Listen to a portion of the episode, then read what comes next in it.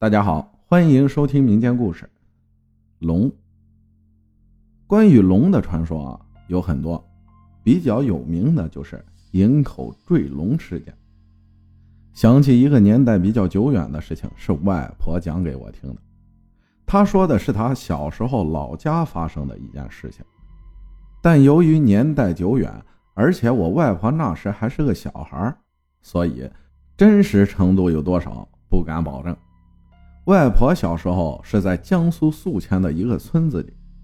她说，有一年夏天，好好的天气忽然狂风大作，飞沙走石，天昏地暗，接着又电闪雷鸣，不是正常的那种，就像天要塌下来一样。他老家农村都迷信，老人们都说老天要收人了，纷纷是合十念佛，然后。就这样折腾一晚上，却并没有下雨。第二天一大早，村子里就一片骚动，大家在外面奔走相告，说去看怪物。我外婆那时大概也就五六岁吧，就跟着大人向一片稻田跑。果然，远远就看见一大片稻子都被压倒了，有一个巨大的水桶粗的。黑乎乎的莽撞的动物浮在上面，所有的村民都不敢靠近，也看不真切。就那样，那个大怪物也没有任何恶意的躺在那里，也不知死活。大概有两个多月的时间吧，外婆那时太小，也记不清，反正就记得那个夏天异常的炎热，不下雨，干旱的。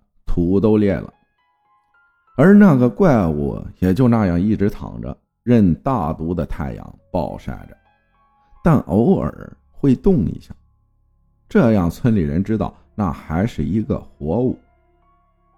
由于长时间也没见他干嘛，所以恐惧之心渐去，但终是不大敢靠近，只是用草编一个棚子搭在了他的身上。那时的人因为比较相信鬼神，所以一个地方一般都会有一个类似神婆那样的人。那神婆的意思就是，这个怪物是天上犯界的什么神怪，被打下受苦的。看来啊，《西游记》什么神话故事一定都是有民间基础的，凭空也不会编的那样生动的。后来大概就是两三个月。好像是快秋收了，忽然有一天，又是那样狂风大作、飞沙走石的，但那次下起了大雨，巨大的暴雨，谁都不敢出门。那样大概半个多小时吧，具体不知道，反正雨是骤停了，天气好的不得了。大家出门发现的第一件事就是，那个怪物没了，就剩一个大坑在那里。于是老人们又说，那个怪物被贬的这段日子没干坏事，所以又被老天收回去了。说实话呀，外婆讲的是很生动，但我是当故事听的。一个大胆的假设，关于营口坠龙事件，一个被采访的老人提出的：十二属相里为什么有龙？为什么其他属相都存在，而龙没有了？难道我们的祖先在十二属相里唯独瞎编一个不存在的龙吗？以科学的角度看待事物是对的。中央电视台不是说现在世界上有许多自然之谜是不解之谜吗？